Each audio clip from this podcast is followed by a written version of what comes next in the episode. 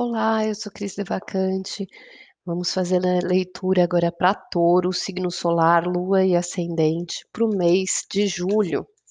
Mês de julho até o dia 8, nós estaremos ainda concluindo a alunação de Gêmeos, que é uma alunação que trabalhou é, o que a gente precisava enxergar, o entendimento, coisas que a gente precisava ver, ativado por eclipses, e um ciclo bem forte ainda, com resgate dessa lua cheia aí, trazendo bastante transformação.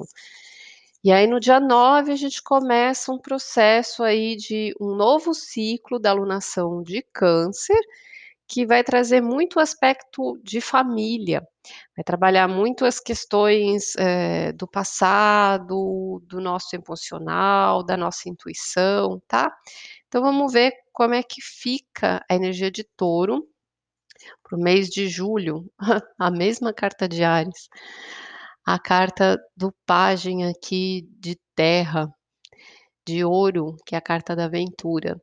Então é um começo, né, de novos passos, de uma nova jornada sendo trilhada aí com calma, ainda bem no comecinho, é algo que está sendo ainda uh, construído devagar, passo a passo, né, uma nova experiência ali na vida, na Terra. Vamos trazer a transformação, porque vai ter muito transformar desse emocional, desse passado. Então, o que, que vai ser transformado? A compreensão, que é o pajem de copas do elemento água. Então, o sentimento, né, vai ser transformado, como você percebe as coisas emocionalmente, vai te dar uma compreensão para você se libertar de algumas coisas, né, desse emocional ali. Então é uma libertação desse campo dos sentimentos.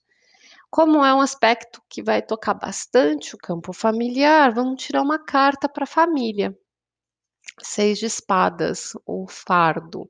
Seis de espadas é um aspecto de mudança de rumo, de mudanças, mudanças de direção, mudança de visão, tá? Então, aqui no fardo é como se você estivesse carregando um peso muito grande que você consegue, a partir do seu entendimento, soltar, consegue se desprender. Em relação ao emocional, né, porque é um mês de bastante conexão com sentimentos, traz a abundância, que é o rei de ouro, o rei de terra. Então é um amadurecimento uh, das suas necessidades, de você olhar para o que você precisa da sua prosperidade, da sua construção.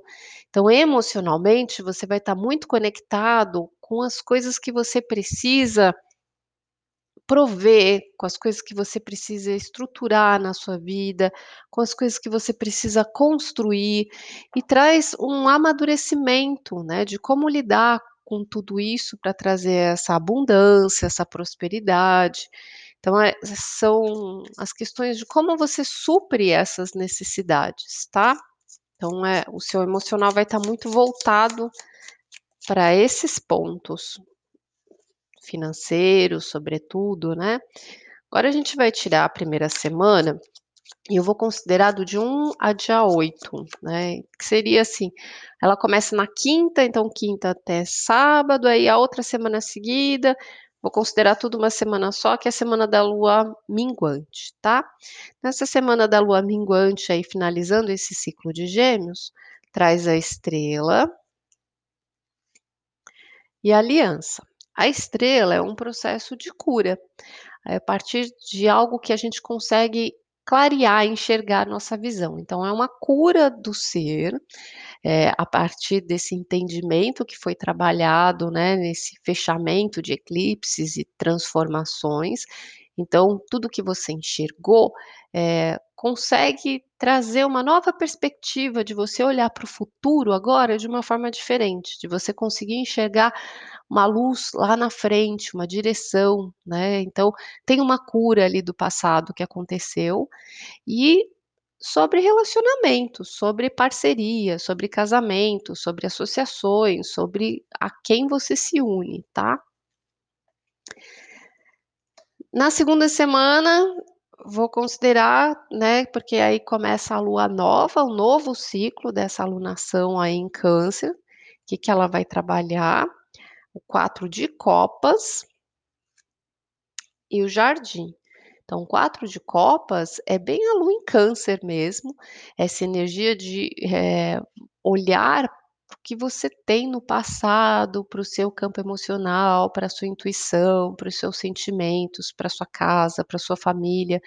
Você não vai estar, eh, muito voltado pra parte racional, você vai estar muito conectado com o que você está sentindo, isso pode trazer uma oscilação, né, forte ali da sua percepção, sobretudo quando você estiver voltado pra fora. O jardim, ele leva você olhar para o público, né, para o que é externo, para as relações externas.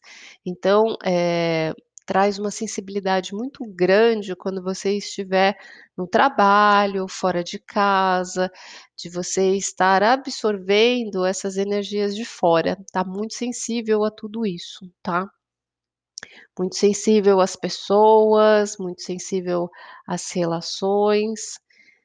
E aí na terceira semana, que é da lua crescente, traz o príncipe de paus, de fogo, então as coisas começam a, ó, se movimentar mesmo, que ainda tem o cavalheiro aqui. Então as coisas ganham uma velocidade na lua crescente, na terceira semana, e aí esse aspecto, né, começa a ganhar uma velocidade, um dinamismo, uma força, um gás, tá? E aí na última semana, que é a semana da lua cheia traz o 8 de espadas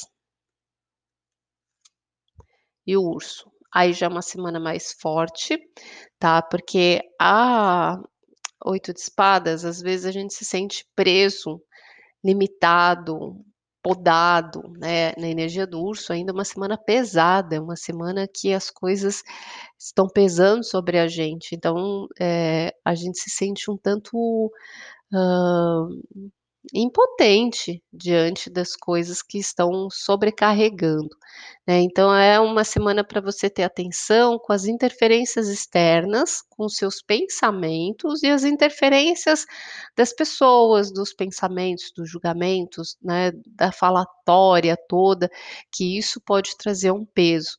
E é um momento de você, eh, se empoderar sobre essas limitações e sobre seus próprios pensamentos, porque muitas vezes onde a gente se sente preso, é com o que a gente está se preocupando, é com o que a gente está imaginando, é com a forma que a gente está enxergando as coisas, tá?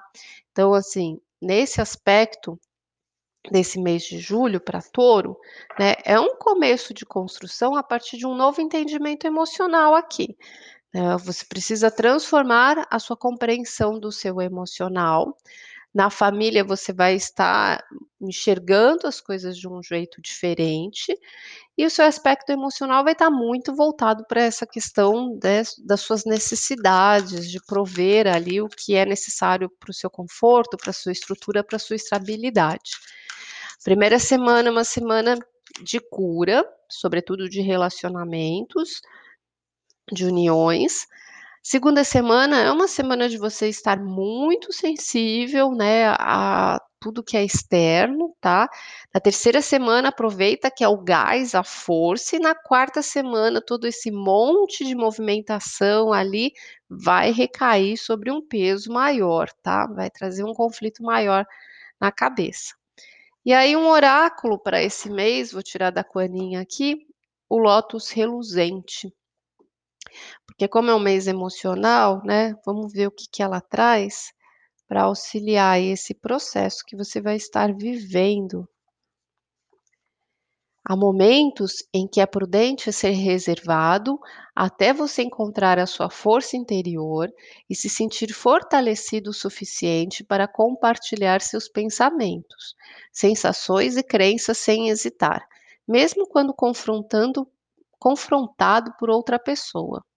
Em outros, beneficiamos a nós mesmos e aos outros ao correr o risco de permitir que a flor de lótus interior do nosso eu verdadeiro resplandeça, para que todos a contemplem.